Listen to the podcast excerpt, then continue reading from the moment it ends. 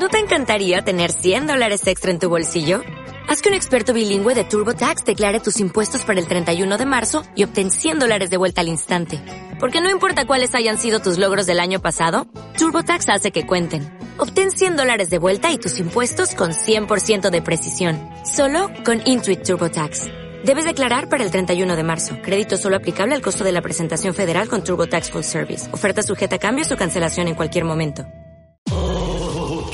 Podcast, el podcast de la revista For Podcast. Escúchanos. Bienvenidos a Podcast, el podcast de la revista FOD, programa número 63. Yo soy Fran Palmero y bueno, eh, bienvenidos a un programa de entrevistas, de consejos y todo lo que tenga un poco que ver con la fotografía. ¿Y por qué? Pues porque somos, como ya sabéis, unos enfermos de la fotografía, unos locos. Por eso estamos aquí cada semana, dale, dale, como era Javier, pim pam, pim pam, pim pam, ¿no? Buenos días, Javier, ¿qué tal? ¿Cómo estás, hombre? Hola, muy buenos días, Francisco, ¿cómo andas? Bueno, ando, que ya es, que ya es bastante. La pregunta va con segundas, efectivamente. Ya, ya, ya. bueno, pues nada, hoy, te, hoy estoy muy bien acompañado, como ya, como ya habéis escuchado, tengo a, a Javier Danlo por aquí. Y tengo también al amigo Mario Rubio por ahí también, desde las Islas Afortunadas, que le llaman. Mario, ¿qué tal? Buenos días.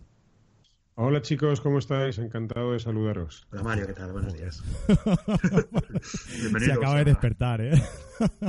Me... No, no, llevo despierto la friolera de tres horas. Sí, me consta, ¿eh? Me consta. Pues nada, eh, ahora os explico por qué tenemos a, Mario por aquí. Y, bueno, y el cambio un poco de chip de, de Javier también. Hoy, hoy cambia de un poco de, eh, de bando, ¿no? Ahora, ahora os explico. Antes de nada, dejadme recordaros que ya tenemos publicada la nueva edición de la revista FOD, la número 9. Eh, hace ya una semanita que la hemos publicado y bueno, eh, es súper interesante con artículos muy, muy, muy chulos y la participación de mucha gente que envía sus fotos para salir publicada en nuestra revista, así que no os la podéis perder. Entréis en fod.es, os registráis y de manera totalmente gratuita pues eh, os descargáis la, la revista. Y, nada, os explico un poquito el porqué, de, te, el porqué de, tener a Mario hoy por aquí. Hace un par de semanas o así me llegó un mail de, fotógrafo nocturno, tal, el que, que, se titulaba ¿Cómo vivir de tu pasión? Y ostras, pues interesante, ¿no? Me lo, me lo, puse, lo estuve viendo. Y bueno, Mario, ahí en un pequeño cambio de, registro, eh, pues eh, hacía una ponencia explicando pues los puntos don, eh, los que él daba importancia a trabajar para él mismo y, cómo, cómo vivir de, tu pasión, ¿no? Que es posible vivir de, tu pasión. Entonces, enseguida que lo escuché, le llamé y, le propuse que viniera aquí y, nos lo explicara, junto a Javier, porque Javier le ocurre lo mismo, vive también de su pasión, ¿no? Y entonces me ha parecido interesante juntar a, ellos dos hacer un, una pequeña charla, un pequeño debate de, de, de, cómo hacerlo, ¿no? De cómo vivir de tu pasión, si vale la pena, si, si es eh, si es beneficioso, si, si te sientes a gusto viviendo, viviendo con tu pasión o es como normalmente se dice, ¿no? Eh, que una vez deja de ser hobby y es negocio, eh, ¿no? Pues eso, vamos a hablar, vamos a hablar de eso con, con ellos hoy. Uh, para empezar, Mario, ¿se puede vivir Sí. de tu pasión? Hombre, pues por lo menos un periodo de tu vida yo puedo confirmar que sí, ¿no? El, tiempo que llevo haciéndolo. A lo mejor mañana te digo, oye, que no, que ya no puedo vivir más de mi pasión. Pero a fecha de hoy sí, sí que puedo vivir de mi pasión, haciendo lo que me gusta.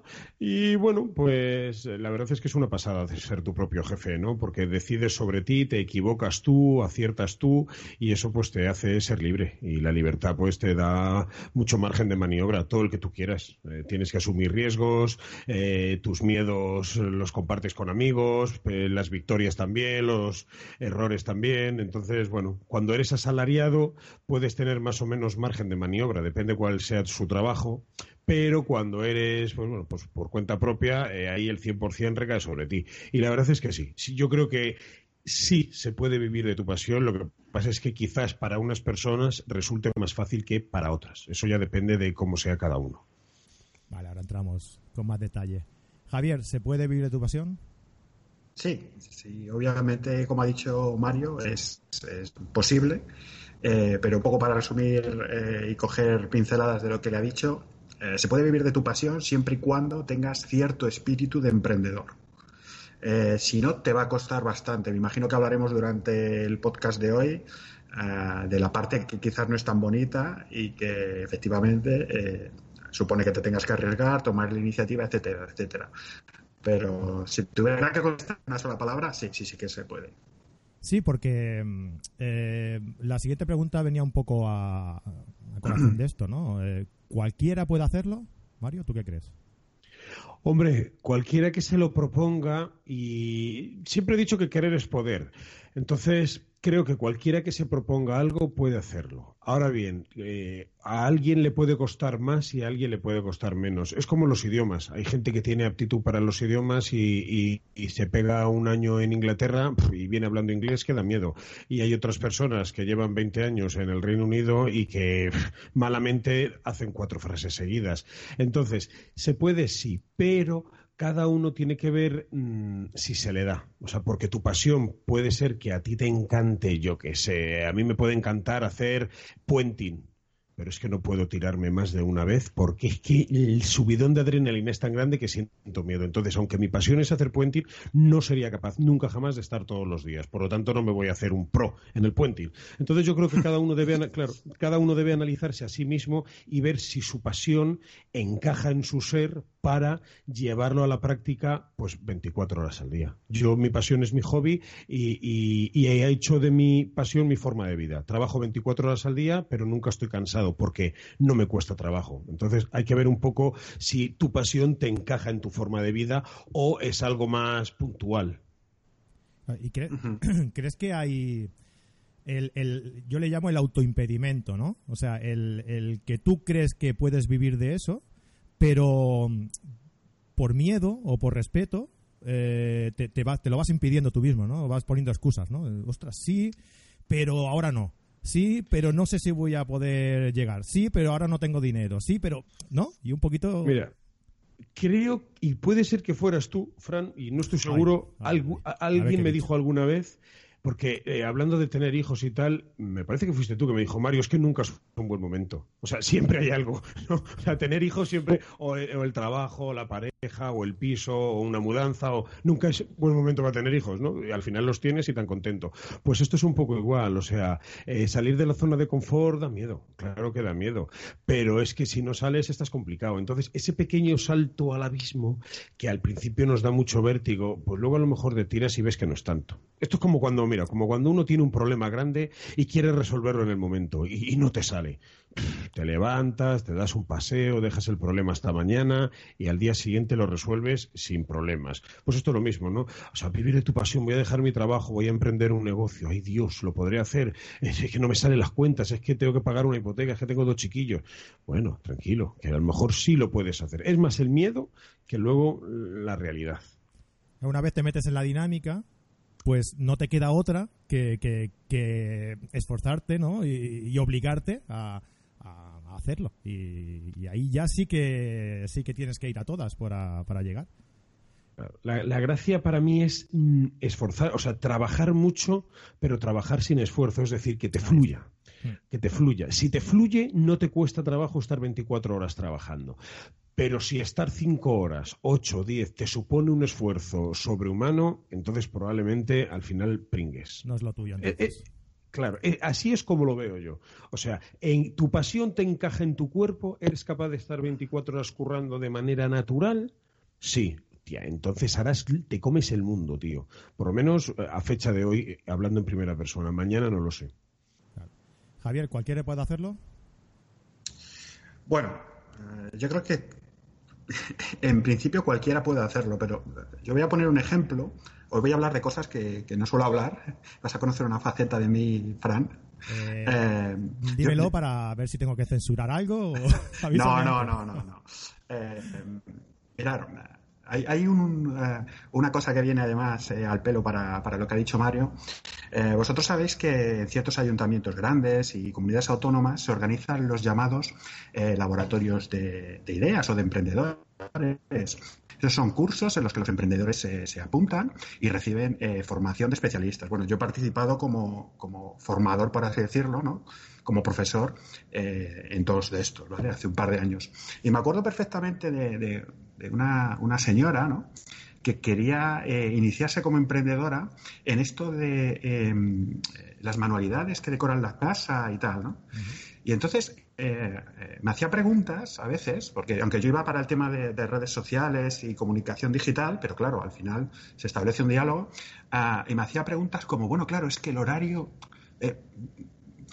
claro, y entonces, ¿cómo gestionaría yo vamos a ver, esta persona por poder podría, pero es lo que dice Mario. O sea, desde el momento en el que tú eres tu jefe, eh, olvídate de los horarios. Si empieza a suponer un problema el, dedicarle tiempo a tu pasión, no vales. Y luego, respecto a ese freno de mano que tenemos todo para dar el salto al vacío, eh, hay una cosa, lo único que, no cambia es que todo cambia. Eh, y dar un salto al vacío es llevar esto al extremo. efectivamente, vas a, dar un, salto, vas a cambiar eh, y tú tienes que estar seguro, tienes que ser eh, consciente de que puedes hacerlo. Básicamente, eh, porque por lo menos en mi caso lo que ocurrió fue que las piedras, las trabas, me las pusieron gente que había alrededor y que no entendía estaba establecido. Poder se puede, pero hay gente que no. Porque no tiene ese espíritu de arriesgarse y de decir, bueno, lo que dice Mario, en vez de afrontar un problema de forma completa, oye, que no voy a llegar, bueno, vamos a ver poco a poco, a ver, ¿qué primero hay que hacer? Esto, esto y esto, bueno, pues poco a poco. ¿eh? Entonces, en principio sí, pero la realidad es que no todo el mundo vale. Hay que ser realista con esto. Pues sí, la verdad es que sí. Es verdad. Sí, sí, porque claro, en el momento en el que em, empiezas a decir, ah, pues yo por las tardes quiero estar aquí, o yo quiero hacer por la mañana no sé qué, Ah, sí, sí, pero ¿y si te sale algún problema mm, procedente de, tu trabajo? Tienes que estar ahí, tienes que... Y además hoy en día que estamos muy atados a las, a las nuevas tecnologías y, nos llevamos el trabajo a cualquier sitio, ¿no? Con el, con el móvil, por ejemplo. Mm. Pues tenemos que ser conscientes de que si hay algún problema tenemos que estar ahí. Tú, tú sabes eh, y por eso faltó tanto a estos programas, pero por no hablar de mí, eh, voy a hacer, con el permiso de Mario, hace un momento Mario nos decía que estaba de vacaciones. Bueno, estar de vacaciones para Mario no es el concepto general, sino que durante dos fines de semana no va a tener que salir de su casa. O sea, no va a tener que a algún sitio a dar un curso. Pero él sigue trabajando. De alguna forma es trabajo para él. Placentero, pero trabajo. Pues esa es la filosofía que tienes que tener. Exacto. Y Mario, ¿qué pasa con, con las inversiones, con el riesgo? Eh, ¿Por qué arriesgar en un trabajo fijo en algo que no sabes cómo te va a salir? Mira, eh, hay que invertir sí o sí. Fíjate, eh, ¿quién no conoce Coca-Cola? ¿Quién no conoce IKEA? ¿Quién no conoce el corte inglés? ¿Quién no conoce Apple? ¿Quién no conoce Mercedes? ¿Quién no conoce lo que sea? ¿Y quiénes son aquellas empresas que hacen mayor inversión? Pues precisamente las más conocidas. Pues ¿por, ¿por, qué? Pues porque, bueno, si quieres llegar a mucha gente hay que invertir. Para mí la inversión es algo primordial. Yo, de hecho, invierto e invierto, bueno, pues en lo que considero, invierto en publicidad, invierto en viajes, invierto en, equipo. Ahora, por ejemplo, pues he comprado un, un dron ¿vale? Y eh, me he sacado el curso de piloto profesional de dron y aparte me he hecho operador. Tengo una operadora de drones. Eh, y me he comprado un buen dron y a ese dron le he tenido que comprar otra batería y a esa batería le he tenido que comprar un cargador extra. Ya, Entonces, eh, se te pone en X miles de euros. Pero mira, los que vivimos de la fotografía, pues oye, hay que invertir, amigo mío. Y, tengo una teoría que la tenemos todos, ¿no? Mi madre dice que el ruin y el pobre las paga dobles. Es decir, si, si compras barato, es como el que va a la tienda y dice, por favor, démelo caro que no tengo dinero, ¿no? Porque como compre lo barato, al final tengo que venir a comprarlo caro. Entonces, cada uno dentro de sus necesidades y posibilidades, pues pienso que hay que invertir como es debido. O sea, yo me he comprado un dron y, claro, hay drones de 8.000 euros yo no vivo del dron, por lo tanto no me compro un dron de 8.000 euros, pero hay drones de 200 euros y no me compro un dron de 200 euros, sino que bueno, pues compro el dron que mejor se adapta a mis necesidades, haciendo una inversión, haciendo una inversión también de tiempo, porque el curso de piloto de piloto profesional pues me ha llevado eh, bastantes horas de estudio. Eh, me he tenido que estudiar me he tenido que examinar. Después pues bueno los papeleos para hacerte operador etcétera etcétera. Entonces hay que invertir pues claro que hay que invertir. Mira en la charla esta que comentabas mm, de emprendedores en el decálogo una de las frases que tengo puestas es eh, no te preocupes por el dinero dinero no hay o sea que mm, si quieres ser emprendedor, eh, como dependas del dinero, tío, dependes del banco. Hay que, tienes que depender de ti. siempre digo lo mismo, que tu cabeza y tu corazón estén ahí en el mismo punto y ¡bum! Y el dinero va y viene. Y unas veces no tienes un pavo y otras veces pues te encuentras con cuatro mil. Ay, qué bien. Pues bueno, hay que saber invertir. Hay que saber invertir. Pero ¿por qué me tengo que meter yo en todo esto teniendo un trabajo fijo, por ejemplo? Javier, esa te la dejo a ti. Esto ya verás como, eh, como esto está grabado en vídeo, ya verás como a Mario le, cambia la cara. Por una sola palabra, felicidad.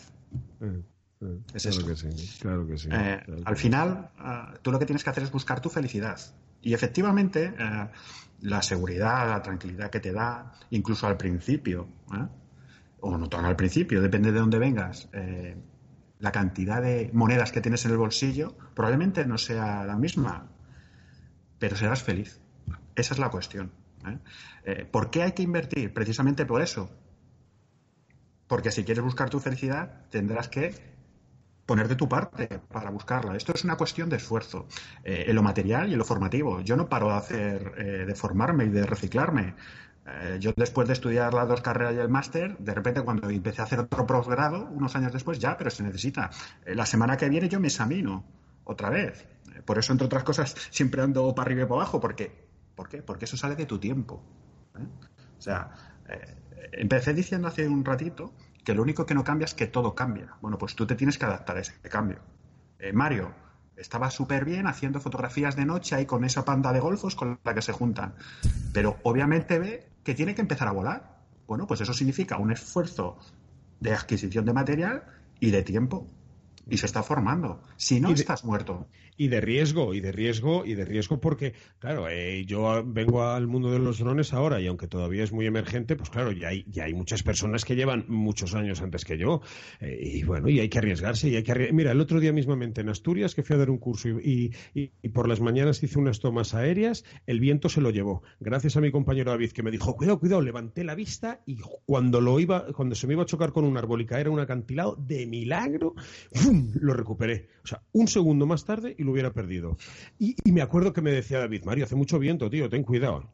Yo decía, David, tío, hay que ser echado para adelante. O sea, eh, mira, pues gracias a ser echado para adelante, me di cuenta de que tuve capacidad de recuperar el dron en un momento ¿vale? Lo cual me, ahora me da confianza y ya me mido mis fuerzas a mí mismo. Y gracias a ser hecho para adelante, pues pude conseguir unas tomas bien bonitas de una ermita y un acantilado que a lo mejor no vuelvo a esa parte de Asturias en mi vida o, o tardo un año, ¿sabes? Entonces, eso es inversión eh, eh, de tiempo, de dinero y de fuerza. Y ya está. Eso es. Pues sí, hay que, hay que, bueno, de hecho para emprender, pues tienes que echar, eh, ser echado para adelante también. un poco a colación de lo que decíamos antes, no sirve cualquier persona, creo yo. también por ese, por ese factor, ¿no? Porque por, por ti, por ti mismo, por, por tu forma de ser, por tu forma de pensar, por la gente, por lo susceptible que puedas llegar a ser eh, con la gente que te rodea, ¿no? O sea, a lo mejor la gente que te rodea, a lo mejor no, seguro que la gente que te rodea te va a decir, mm, no te metas, eh, que estás muy bien donde estás, eh, que no, no vas a llegar a ningún lado, que... Y entonces, pues ahí tú tienes que tener la capacidad de decir, oye, mm, yo voy para adelante, o, o no. o de hecho, pues decir, tienes razón y me voy a quedar donde estoy, ¿no? Bueno, un poquito la clave un poco del éxito también está en eso, ¿no? En, decir lo que decías tú, Mario, de, ser un poco echado para adelante y decir, pues voy, voy para adelante, voy a intentarlo y, que sea lo que sea, ya está. Javier, ¿tú, ¿tú de qué vives? ¿Cuál es tu pasión? ¿A qué te dedicas? Yo vivo de la fotografía y lo que rodea la fotografía. Bien. y tus clientes quiénes son? ¿Mis clientes quiénes son? Pues dependiendo de en qué esté trabajando concretamente. Si estoy dando un curso, las personas a las que les doy un curso. Si estoy dando una formación, las personas a las que doy la formación. Si estoy eh, con la comunicación digital de un sitio, pues la comunicación digital de las personas. El cliente al final es cualquiera que requiera mis servicios. Incluso yo mismo sería mi cliente. Yo hay veces que digo, coño, me encantaría, por ejemplo, mira, eso, eso de yo mismo seré mi cliente, cuando yo voy a hacer, eh, pues mira, el INAIT, por ejemplo, ¿no? El congreso de esta semana pasada, pues un amigo, Gonchal, un amigo vasco, hizo el reportaje de las fotos. Y claro, como yo estaba presentando, pues yo no puedo estar haciendo las fotos, pero me encantaría ser yo un día la persona que hiciera el reportaje de algo, porque es que disfruto, ¿sabes? Digo, coño, mira, aquí hay una foto, aquí hay otra foto, ahora la gente que está sonriendo, la zona de los stands que está petada de gente. Ahora con el dron haría, subiría las butacas del auditorio. Y lo que dices tú, ¿no? Mola cuando dices, ay, me encantaría ser mi propio cliente. A veces a mí me gustaría hacer lo que otros tienen que hacer para mí, ¿no? Como, como esto. Te preguntaba cuál es tu clientela por, por ver un poco por eh, cómo lo hacías tú, ¿no? Y bueno, ahí pues ver eh, qué tenemos en común y eso, pero veo que la formación también. Sí, sí. Eh, respecto al tema que ha quedado un poco ahí que estábamos hablando antes, el tema de los miedos y tal, también depende mucho del background que tengas y la experiencia que tengas. Eh, por ejemplo, vuelvo a Mario, para no ser yo, yo, yo. Mario podría tener muchas eh, cosas que aprender. Bueno, siempre se tiene muchas cosas que aprender, pero eh, muchas carencias en el momento de empezar. Pero él sabía que comunicar no iba a tener ningún problema. Mm. Porque además, en el caso de Mario, ah, es un, ejemplo ¿no? de que nadie comunica lo que no es. O sea, cada persona solamente es capaz de comunicar lo que es. Da igual la materia de la que esté hablando. Y Mario es como le ves, un tío palante, ahí nervioso, súper activo, y eso te lo transmite. Eh, que, cuando no se toma la pastillita se pone complicado. Ah, claro, eh, si eh, tú has sido toda la vida funcionario, nunca has tenido ningún tipo de inquietud, dar ese paso va a ser más duro que si tienes un, como era mi caso, ¿no? Yo estaba en un sitio en el que básicamente desarrollaba negocio, eh, procesos internos, eh, auditorías, entonces conocía y me fue más sencillo. Eh, pero sí, sí, sí, sí.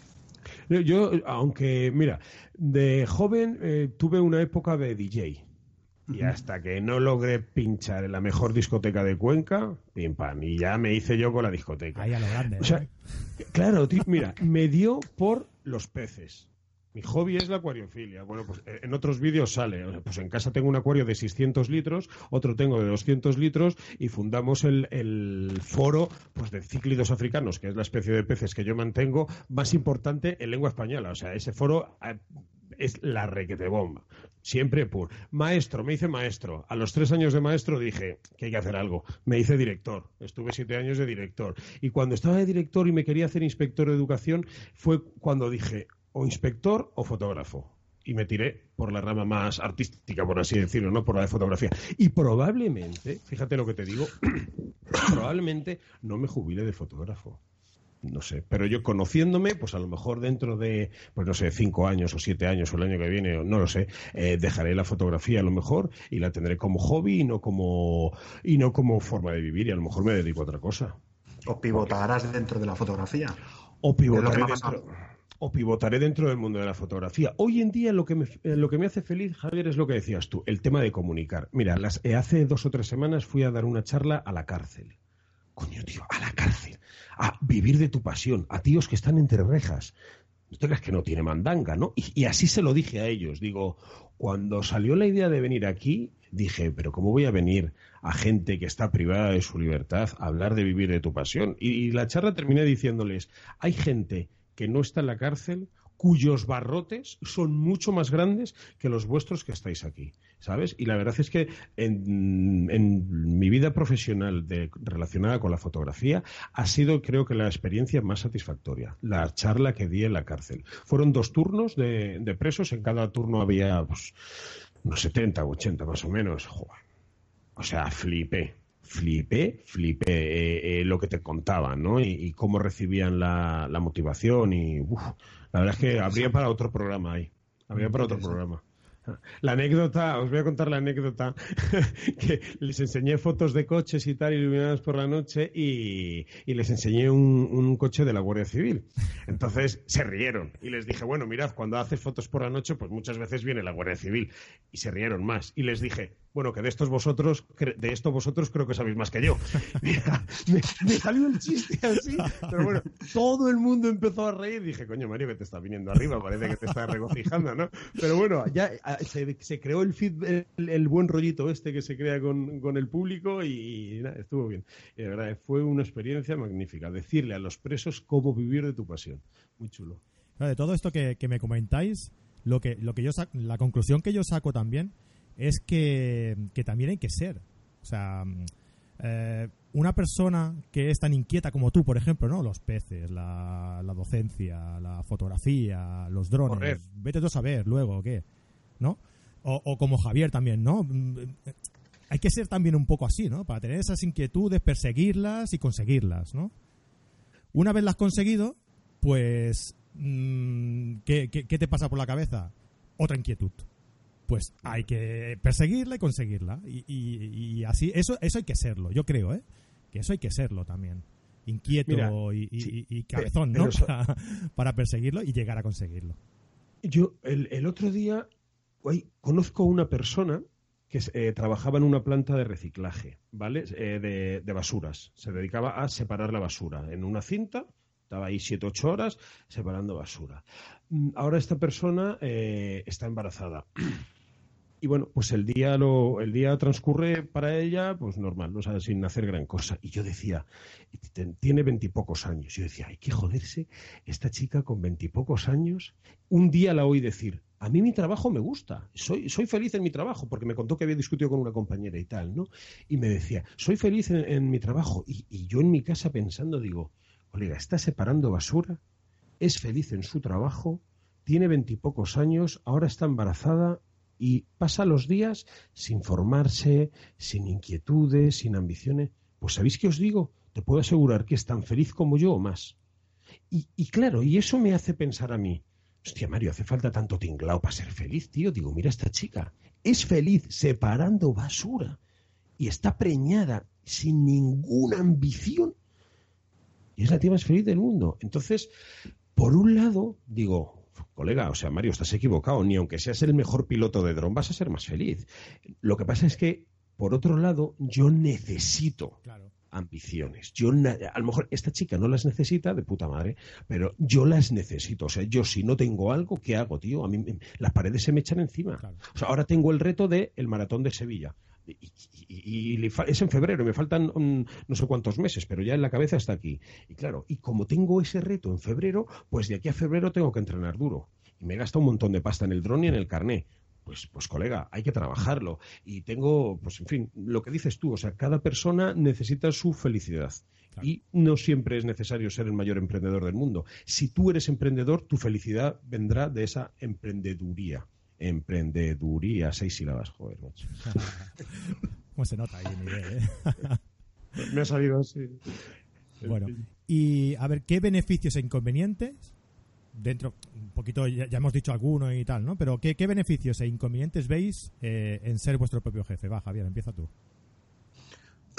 Bueno, la parte chula, ¿no? Es que esto es de risa lo que voy a decir, pero bueno, tienes tus propios horarios.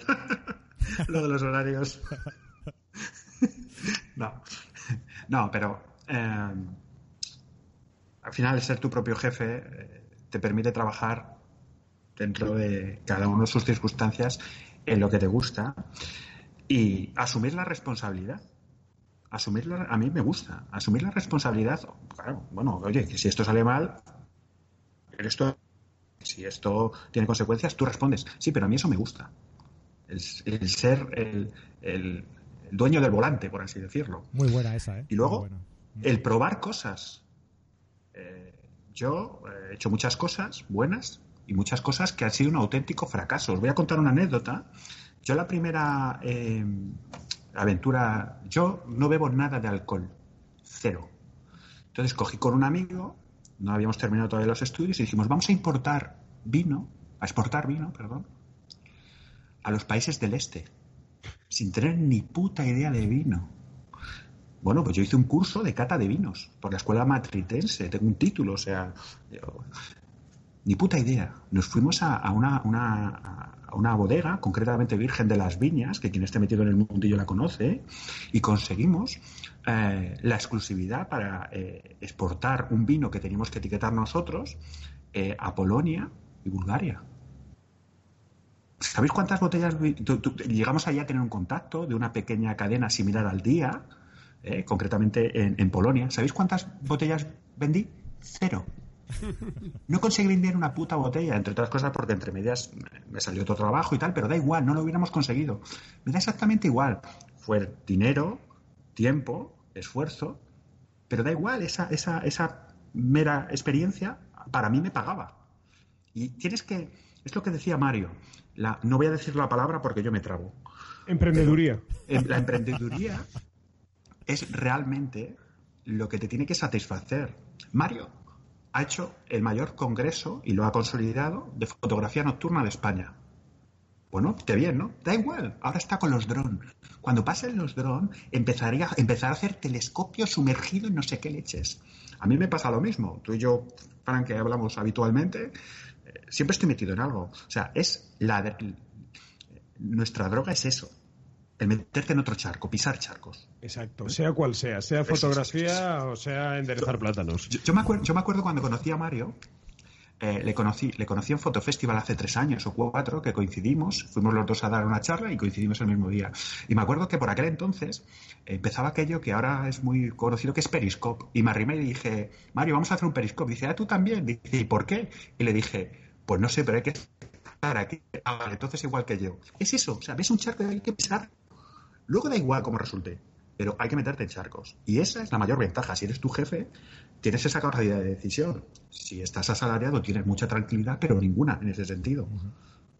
A la vez, a la vez de ser un beneficio, es también a la vez un inconveniente, ¿no? Por lo que hablábamos antes, ¿no? dependiendo de quién, del punto de vista de, quien lo vea, eh, eso mismo, a lo mejor hay gente que nos está escuchando ahora y está diciendo, joder, pues a mí no me está animando mucho, ¿eh? ¿no? Eh, vamos a ver, o sea, es que los, inconvenientes son los que tú te quieres poner. O sea, los que, los que tú te Esto es como tener hijo, nunca te viene bien. Eh, mira, eh, yo lo extrapolo todo al mundo de los corredores, hacer una carrera. O sea, hoy hace un calor, colega, no estoy hidratado.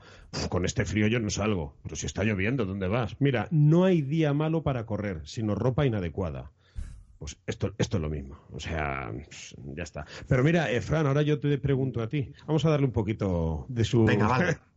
eh, que soy dos contra uno, ¿eh? Escucha, no, mi respuesta es muy fácil. ¿Y tú a qué esperas? es que hace, un, hace mucho calor, tío. Ropa, ¿Ves? Ropa inadecuada. No puedes ir a correr con una camiseta de algodón. Tienes que ponerte una camiseta de correr. Sí, sí, sí. No, estamos de acuerdo. Yo te digo una cosa, Mario. Eh, mm, las circunstancias que rodean a, la situación personal en cada momento, ¿vale? Yo creo que, son, aparte de una excusa, eh, eh, no sé cómo explicártelo. Es una es un impedimento eh, que, puede llegar a ser eh, bastante frustrante, porque tu cabeza va por un lado, tu corazón va por un lado y tu cabeza va por otro, ¿vale? Entonces, y, lo peor de todo y esto esto es algo en clave. Lo peor de todo es intentar tener contento a todo el mundo, ¿sabes? Y, y eso no puede ser. Entonces, pues llegará un día en el que mm, yo estaré contento y habrá gente que no, o, viceversa, ¿sabes? Y pues mira, mira, te entiendo perfectamente. Yo viajo casi todos los fines de semana por, no decir todos, intento irme en el avión más tarde y, volver, y volverme en el, avión más temprano para no estar mucho tiempo fuera de casa. Me pego todos los fines, fuera, los fines de semana fuera de casa. Este año he ido a Islandia y a Costa Rica, que son 10 días, y ahora a Chile, que son otros 10. O sea que no te voy a decir la mitad del año fuera, pero mucho tiempo fuera. Y cuando estoy aquí, además, no quiero irme de jarana, ¿sabes? Porque me quiero cuidar para correr. Eh, y yo un día le dije a mi novia, digo, ¿cómo me aguantas? Te lo pues juro. Pues imagínate tener que decirle eso a, tus hijos. Claro, entonces, eh, vale, yo le dije, ¿cómo me aguantas? Pero, chico, pues, pues me ve feliz. Y claro, al yo ser libre y ser feliz, ¿qué transmito? Libertad y felicidad. Mm, tampoco hace falta estar fuera a lo mejor tanto. Eh, lo que sí está claro es que uno no puede estar haciendo cosas que no quiere toda la vida. La vida se vive una vez, tío. Y yo desde hace muchos años, pero desde hace muchos, muchos años, procuro vivir cada día como si fuera el último. Y lo tengo más claro que el agua.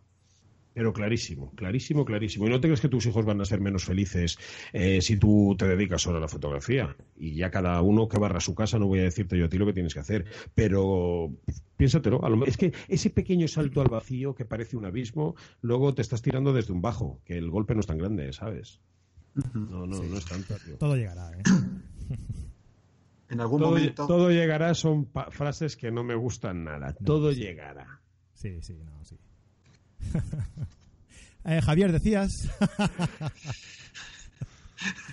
no, digo que, en algún momento te pasará algo que cambie el chip. Siempre hay un, acto, un algo, un detalle que te cambia. En mi caso fue salir de una reunión. Mira. Es verdad, una, de tantas. Eh, yo en aquel momento eh, reportaba a Inglaterra. Y dije, ¿de verdad quiero? O sea, vale, tengo tanta edad, estoy haciendo esto, tengo esta gente a mi cargo tal, Dentro de 10 años, ¿cómo me veo? Pues en vez de estar aquí, estaré por encima y tendré, en vez de 5, 25 personas a mi cargo. ¿Me hace feliz? No. Y fue el chip. O sea, no fue ni, ni, ni, ni levantarte un día mal, fue una tontería, pero que se va acumulando. En el caso de Mario lo ha dicho, cuando se planteó dar el siguiente salto, dijo, ¿de verdad es esto lo que quiero? Pues a ti seguramente te ocurrirá en algún momento y será un detalle. Será dejar las llaves de, del vehículo que conduces en el mismo cenicero y decir, otro día más dejando las llaves. Algo así pasará. Si, de verdad tiene que pasar, pasará. Y será a, mí sabes que, a mí sabes que fue romperme un pie. Yo estaba apuntado, a la, estaba apuntado a la maratón de Nueva York, que es en noviembre. Y en septiembre, ¡pa! Me rompo el hueso de un pie a tomar viento fresco maratón de Nueva York, billete pagado, dorsal, hotel, un montón. Y me rompo un pie y me dan de baja porque no podía ir al cole, estaba cojo, un pie roto. Me pego de baja pues como mes y medio, dos meses. En esos dos meses sin ir al cole, en mi casa, produje tanto material y tantas cosas que dije, Mario, tú estás perdiendo tiempo y dinero yendo al colegio. Fui tan feliz en mi casa con mi pie roto, trabajando para fotógrafo nocturno, que dije, no vuelvo más a la escuela. Y comentando esto con un colega, así, me dio el calentón, digo, espérate, cogí el teléfono, llamé a la Consejería de Educación y lo solicité, pero así, en, una conversación. Me hizo el cuerpo, lo que dices tú, es, ese momento, y cuando ese momento te da, a, a tomar viento fresco. Y yo tuve que romperme un pie, para que veas, tío. Bueno, lo mío no fue tan doloroso, gracias a Dios. mejor, mejor. Así porque a mí me dolió bastante. Ostras, tío. Bueno, pues eh, haremos, mira, eh, cuando yo mm, note ese chip, cambio de chip. Claro. Te tiene que venir, te tiene que venir. Pero te digo una cosa, tampoco hay que buscarlo un poco. Eso también es cierto. vosotros, vosotros realmente no ligo, no ligo. Vosotros realmente pensáis que hay que dejarse ver. Hombre, si, haces que te si, dejas que te dé el sol y el aire que no está dentro de tu habitación, mejor. Mira, ejemplos, ejemplos de gente que ha hecho esto, los chicos de Photopills.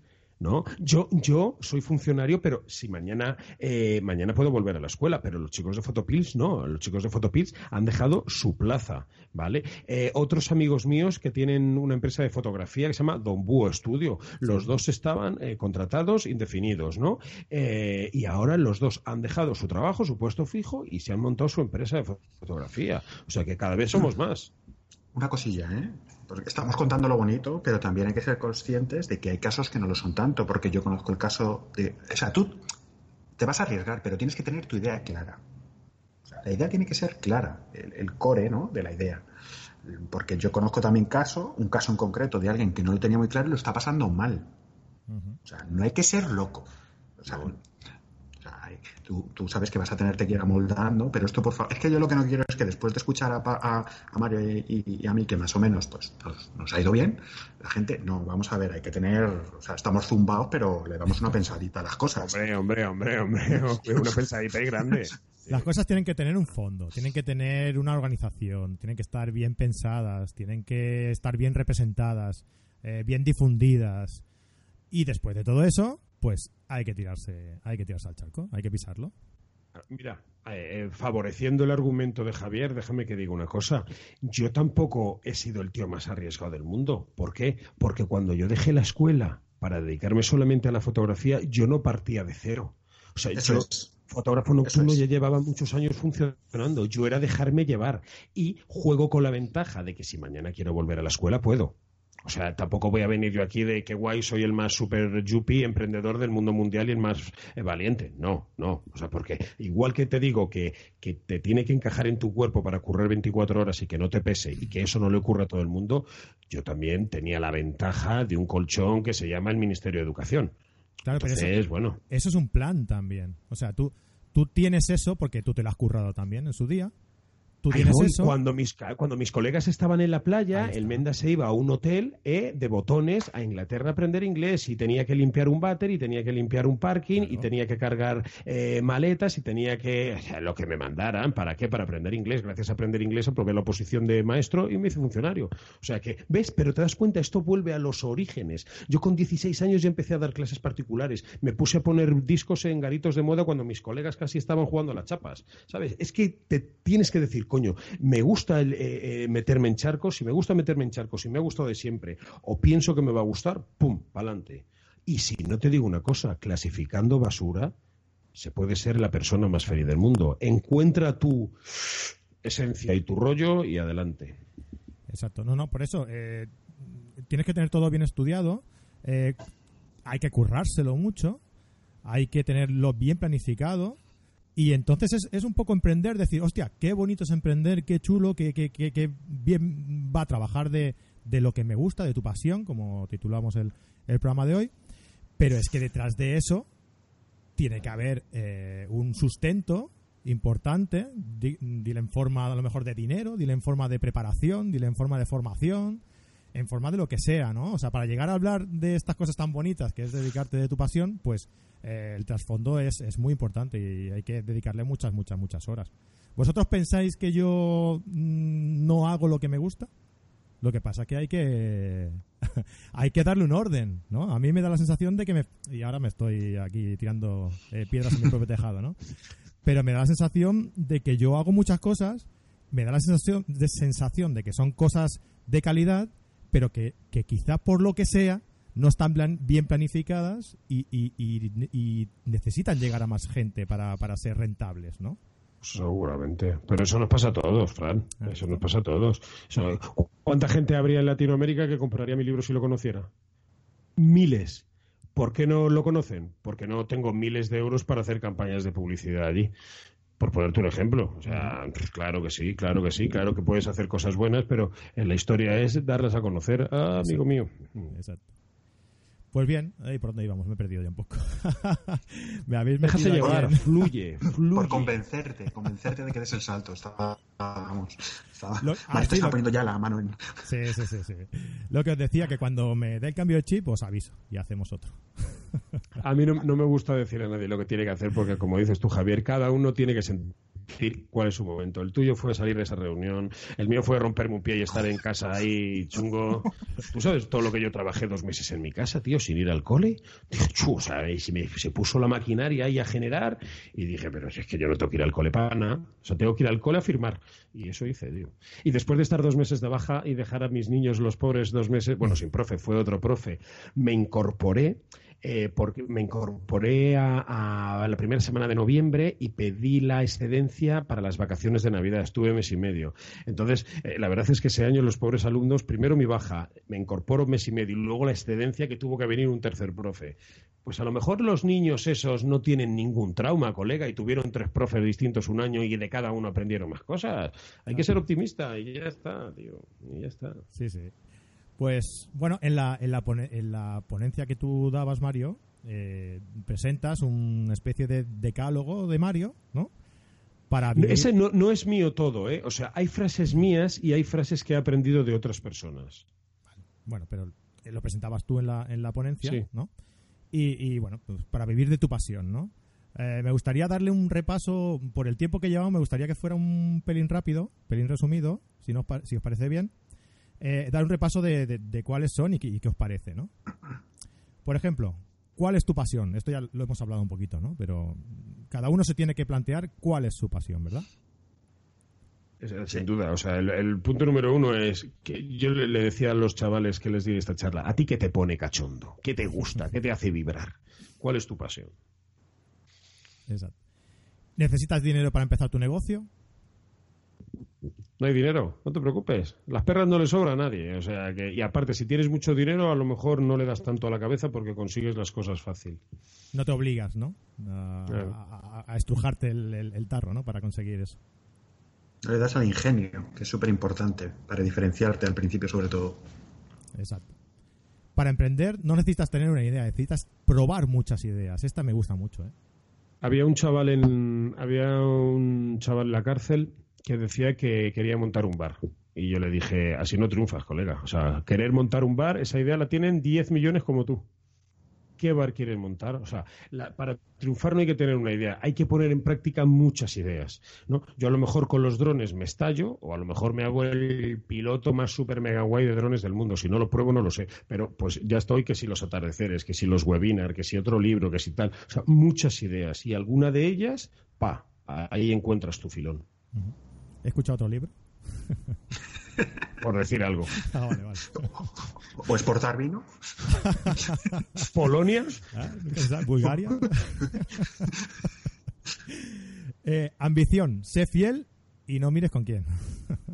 Esa, esa me gusta mucho también porque yo, a mí en estos años, pues como todo el mundo, ¿no? Siempre pues te ponen alguna zancadilla. Eh, Las zancadillas son típicas. Y el ser fiel y no mires con quién, para mí quiere decir que a esa gente que te pone zancadillas, que no se la devuelvas. Incluso si puedes ayudarles, ayúdales. ¿Por qué? Porque cuando pase un año, habrá quien te puso una zancadilla y tú le hayas ayudado. Y dirá, hostia, el tío este, joder, macho, yo no me porté bien con él y él se portó bien conmigo. Y quizás por puro egoísmo, ¿sabes qué vas a conseguir?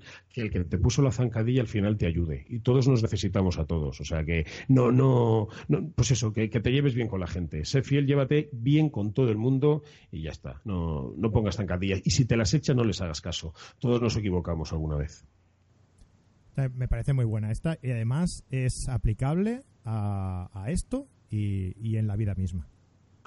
Claro, claro. O sea, el decálogo es de la vida, no es de fotografía. El de- yo lo tengo clarísimo, el decálogo es de la vida, vamos. No, tú lo enfocas un poco a- al tema de, de- de vivir de tu pasión, pero yo lo aplico también a la vida misma, ¿no? A, pues a gente que conoces y alguna vez ha pasado algo así, pues mm, hacer, actuar de la misma forma, ¿no? También, o sea, no, no tenerlo en cuenta porque son circunstancias de la vida que pasan en un momento y a lo mejor mm, las circunstancias dieron ese caso o hubo alguna ah, no sé algún algún mal pensamiento sea, o lo que sea, lo que sea. y en fin bueno Eh, un autónomo no tiene jefes tiene tantos jefes como clientes Eso lo ha dicho Javier antes, Sí. ¿verdad?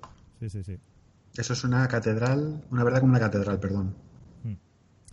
trabaja gratis mucho tiempo Sí, pero ah, aquí yo creo que tra- está el perdona Javier dime, dime, perdona cuando tú trabajas gratis, efectivamente, o sea, al corto plazo es gratis, pero lo tienes que ver como una inversión. Esa es la clave.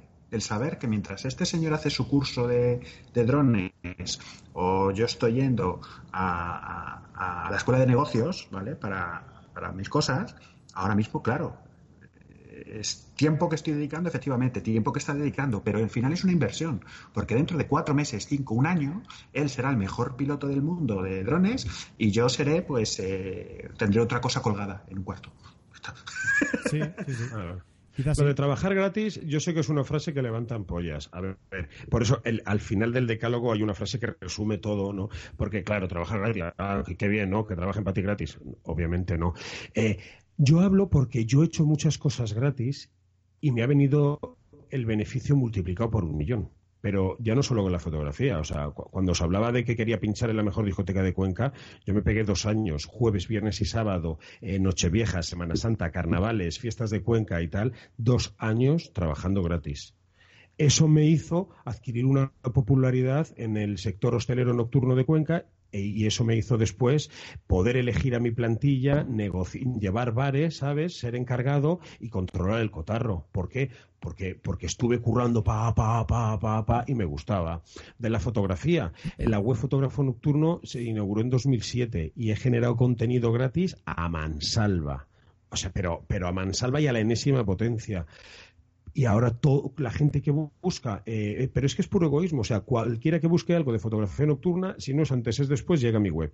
Y esos son potenciales clientes. ¿Y cómo llegan a mi web? Porque durante muchos años he trabajado gratis, ¿vale? Pero si quieres cambiar la palabra gratis por trabaja eh, de una manera no lucrativa a corto plazo, pero con miras a largo, o sea, ponle el nombre que quieras. Para mí es trabajar gratis, no, pero con un punto de vista de decir, voy a, voy a hacer cosas, ¿no? Y, es una estrategia, al fin y al cabo.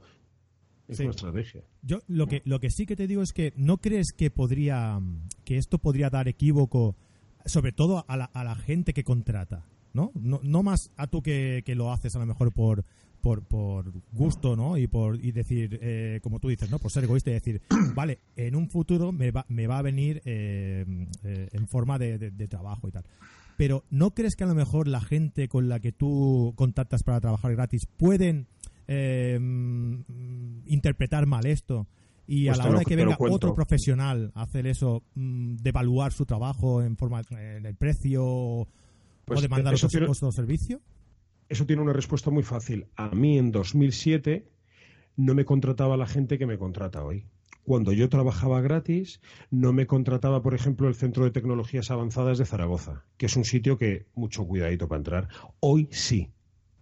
A mí, yo cuando pinchaba los discos gratis, no trabajaba en la mejor discoteca de Cuenca. Pues era un garitillo que más o menos iba tirando. Es decir, si una empresa contrata a un tío gratis, porque no le cobra, probablemente esa persona que está trabajando gratis no dé la calidad que da un profesional que lleva muchos años. ¿Me explico? O sea que cuando, vamos a ver, si yo contrato gente y sé cuando, cuando me gasto 300 o cuando me gasto 1000 euros. Sé que si me gasto 1000 euros seguramente va a tener mejor resultado que 300. Entonces, eh, la empresa que coge a uno de gratis, los fotógrafos de boda, que tanta polémica hay siempre, hay fotógrafo gratis, tal. Bueno, usted, usted sabrá, usted sabrá. Está el tipo este que te... Mira, el, eh, Alaya Locardi, un fotógrafo que cobra 7.000 dólares por workshop. Pues probablemente ese tío me vaya a enseñar más que uno que lo hace gratis. Claro, o sea, es fácil, tío. Sí, eh, yo... te lo digo también porque, sobre todo en la fotografía de bodas, el otro día, por ejemplo, vi un artículo creo que en Fotolari que eh, buscaban fotógrafos, o sea, hacían un casting eh, de fotógrafos totalmente gratuito, ¿no? Para que le hicieran eh, su, su boda. ¿vale? Correcto, lo vi, lo vi, sí. Tenían en cuenta para, para optar al cargo, para optar al, trabajo, eh, qué equipo tenían, que mientras más equipo y mejor, pues más posibilidades tenían de hacer la boda de esta pareja gratis. ¿Por qué? Pues porque allí iban a tener un montón de gente al cual le podías dar tu tarjeta a cada uno y era una forma de promocionarte y decir que has trabajado para esa boda. Pues perdona, pues no. yo no lo veo así. Por lo menos en ese, en ese caso y, en ese parecido. ¿eh? Yo, yo como lo veo, eh, es que ah, se puede trabajar gratis de muchas formas. Claro. Es decir, no es lo mismo que tú trabajes gratis. Pero perdona, Javier, perdona. Yo, yo digo, lo digo por eso, ¿no? Porque hay en casos que quizás se puedan malinterpretar. ¿No? Mm, no puede ser. O sea, que que, esto hay que encontrar un equilibrio, ¿no? Tú tienes que trabajar gratis en según qué cosas para que luego te vengan en forma de trabajo. Ok. Pero eh, los que a ti te contratan, igual eso lo malinterpretan y, y, van a buscar siempre eso, ese servicio gratuito. Pero obtendrán trabajos a lo mejor de gente que todavía no está muy cualificada. Correcto, eso sí. eso sí. O sea, a, mí me tengo mi, mi amigo Pedro me dice, coño Mario, es que te gusta pagar caro, tío. Digo, es que me gusta pagar bueno. Con el dron me podía haber comprado el Phantom 4 pero me he comprado el 4 Pro porque tiene más, eh, más sensores anticolisión. ¿Por qué? Porque soy un paquete y sé que lo voy a estampar a la primera. Eh, es, que, no, te puedes, no puedes tener más cuidado. Pues sí, puedo tener más cuidado, pero es que como me conozco, sé que necesito este. Me podría haber comprado el Mavic Pro que cabe en mi mochila de fotos y no el, el 4 que lo tengo que llevar y, un día en el avión me van a obligar a facturarlo. ¿Sabes? Sí, pero pues esto es lo mismo. O sea, eh, tú sabrás qué quieres, tío. O sea, lo de trabajar gratis, no tenemos que tirarnos de los pelos. ¡Ay, lo que ha dicho trabajar gratis, capullo, trabaja tú. Probablemente más que yo no haya trabajado nadie gratis. Y sigo haciéndolo y lo haré. Pero es un, es un rollo, por una parte, que te sale, ¿sabes? Es un rollo de compartir, es un rollo que mola y luego, eh, pues no nos engañemos, o sea, es un rollo que cuanto más das, más recibes, eso es así, aquí en Lima. Yo lo que iba es... que no me dejáis hablar, También, es, que, hay que hay que utilizar el trabajar gratis, como dice Mario, como una herramienta. ¿vale? Mirar, el tejido empresarial español, eh, una gran parte de esa tarta son pymes, empresas eh, familiares que han crecido mucho. Bueno, ahí he encontrado yo un nicho, ¿vale? Ah, yo colaboro con, tres eh, consultorías. Entonces, a la primera de ellas le trabajé gratis. necesitaban, me contactaron para dar una formación de dos días al departamento de marketing de una cadena de tiendas. ¿Y qué hice? Le dije, lo voy a hacer gratis, pero esto vale esto. No es lo mismo trabajar gratis y que hagas valer tu trabajo, es decir, que haya un valor percibido a trabajar gratis y regalarlo. Esto lo aprendí hace mucho tiempo. Eh, mi primera experiencia laboral, ¿vale? Fueron en, cadenas de telefonía.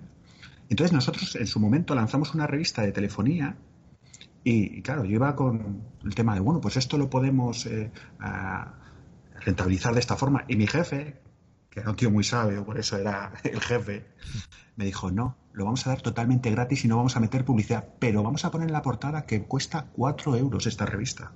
Es decir, lo importante no es regalar el, trabajo, sino que la persona que lo reciba perciba que tiene un valor. Porque eso luego va a hacer, como dice Mario, que te llamen de sitios, te contraten, porque oye, no, me, no es gratuito. El problema de trabajar gratis no es en sí el regalar el trabajo, sino que parezca que tu trabajo no vale. Ese es el problema. Eh, muy bien dicho. Sino que parezca que tu trabajo no vale, exactamente. Eso es. Pues sí, sí. Vale, pues. Eh, di Mario, di. No, no, no, no, porque si no lo alargamos mucho. Continúa. Vale. Eh, no, pues este, este es un punto que la verdad es que daría, daría mucho de sí. Yo, yo estoy también totalmente de acuerdo. O sea, para es una forma de, difundir tu trabajo, de, de, saber, de dar a conocer la calidad de tu trabajo y, de que, y de hacer llegar a la gente que ese trabajo eh, cuesta un, pues, un trabajo, eh, valga la redundancia, y, que tiene un valor, ¿no? Una vez sepa esto, el siguiente que te venga que sepa que vale eso. Y bueno, eh, un poco como lo veo yo, ¿no? Pero sí que es verdad que daría, daría para mucho, para, un buen rato de, de, debate, ¿no? No tengas competencia, es el, el siguiente punto, Mario. Pues ese me gusta también mucho porque yo no tengo competencia ninguna. Nadie. ¿Sabes por qué no tengo competencia? Porque no compito. Es decir, hay mil personas que hacen lo mismo que yo, que dan cursos de fotografía nocturna, y yo no soy competencia de ellos, ni ellos son competencia mío. ¿Por qué? Porque para mí me parece muy bien que haya gente dando cursos. Es más, yo mismo los recomiendo. Es más, yo mismo a veces los he contratado a ellos para que den cursos y yo fomento la formación de otros fotógrafos. Lo primero porque la variedad está al gusto y lo segundo porque si en mi caso cabeza y corazón en el mismo sitio, hay gente para todos. ¿Tú crees que yo me puedo enfadar, eh, Fran, contigo porque tú tengas una revista, ¿eh? que yo tengo otra, voy a cargarme a Fran, voy a decir, ¿qué dices, tío? ¿Qué dices? ¿Estamos locos? ¿Cuánta gente dando cursos, señor? ¿Me tengo que enfadar yo porque haya mil tíos dando cursos? Cuando yo empecé éramos tres, ahora hay mil y me alegro y ojalá sean dos mil. Entonces, no tengas competencia en este decálogo quiere decir que no te preocupes porque haya gente haciendo lo mismo que tú. Tú a lo tuyo, da calidad y se acabó. Sigue tu camino. Y bueno, yo creo que el, que marca todo esto, el, que, el, que, da la filosofía de todo esto es, a lo mejor, eh, mirándolo como empresa, gana dinero haciendo feliz a la gente, ¿no? Esa frase no es mía, esa frase está puesta ahí, es de Rafa de Fotopills, decía Mario, vamos a ganar pasta haciendo feliz a la gente. Y es que me parece maravilloso, tío. O sea, en, en el Congreso, en E-Night, o sea, el brillo de los ojos de la gente, o sea, yo no he recibido tantas muestras de cariño en mi puñetera vida como en E-Night. Pero a lo bestia, pero a lo bestia, a lo bestia, a lo bestia. Y, y no voy a nombrar porque sería vanidoso anécdotas, pero de verdad te lo digo, o sea, muy, muy, muy satisfecho. Por eso, lo que sí te voy a decir, que, decía antes, antes de empezar a grabar, que el lunes lloré en mi casa de satisfacción, de decir, coño, hemos hecho algo grande, qué bueno. Y la última, por última, la, esta frase me, encanta, tío. El mejor profeta eres tú mismo. Te lo digo yo, que he tenido muchos. Efectivamente. Yo que he seguido a mucha gente, al final me doy cuenta de que solo tú sabes qué es lo bueno para ti. Por eso tú sabrás si tienes que trabajar gratis mucho tiempo no. Tú sabrás si has de tener competencia o no. Tú sabrás si eh, este decálogo se adapta a ti o no. O sea, yo te doy mis tips, lo que a mí me ha funcionado bien. Ahora, El mejor profeta para tu negocio eres tú. No hagas caso ni de Javier, ni de mí, ni de fulano, ni de Mengano. Eh, lee mucho, escucha, ve y, y, fórmate a ti mismo y saca tus propias conclusiones. Y siendo libre y decidiendo por ti, pues seguramente triunfes. Y si te la pegas, te la has pegado, pero te la has pegado tú, no te la has pegado a medias. Efectivamente. Exacto. No te la has pegado siguiendo los consejos ¿no? de, de, de alguien. Porque, bueno, a lo mejor hay gente que dice, bueno, prefiero tener a alguien a quien echar la culpa. no, antes que pero no, no, yo, yo, estoy totalmente de acuerdo. Yo creo que lo suyo, lo, lo suyo es formarte, eh, tener la idea, la idea clara y, y lanzarse. Que sale bien, eh, mérito tuyo. Que sale mal, de mérito tuyo. Pero lo has y, intentado. Y, y, si sale mal, lo has intentado, claro Exacto. que sí, tío. Y es otro éxito, ¿sabes? Saber que eso no, ya sabes algo. Por lo menos no estás en el sofá. ¿No pensáis, ah, yo... ¿no pensáis que a lo mejor también es un poco Uh, de, de la, la, filosofía que tenemos, ¿no? La, la cultura que tenemos de, de, reírse de la gente que fracasa. Pero eso es aquí. Sí, sí, por no eso. Se me por ocurre, eso. ¿eh? Eso es aquí eh, en general, estamos generalizando. ¿eh? Uh -huh. Yo tengo, en otros países no ocurre eso, al contrario, se valora el que tú hayas fracasado y vuelvas a pedir dinero al banco. Porque se imagina que si esta persona arriesgó una vez su patrimonio y lo perdió y vuelve, está de seguro que no va a fracasar. Uh -huh. yo, yo eso, es aquí, eso es muy latín. Hmm. ¿Decía Mario? Eh, no, no, no, sé qué. Ah, bueno, sí, que sí, efectivamente. O sea, que si vuelve a jugársela, oye, pues eh, quiero pensar que no es un cabeza rota, aunque también hay por ahí mucho flipaete, ¿no? Pero bueno, eh, a, mí no a mí no se me ocurre reírme desde luego del que fracasa, faltaría más. No, pero vamos, ni, mu ni, muchísimo menos. Eso debe ser un ruin.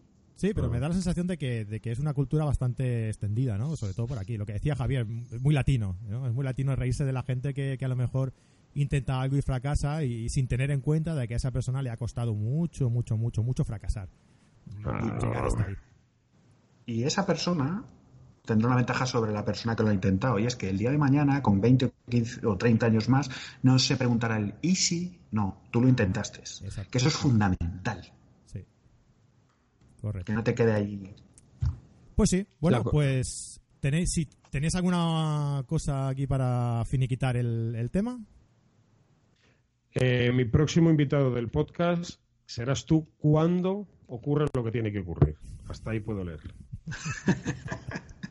Oye, pues es una, una motivación más para, para, para, eso, ¿eh? O sea, cuando veáis el podcast de fotógrafo nocturno invitado Fran Palmero, buena señal.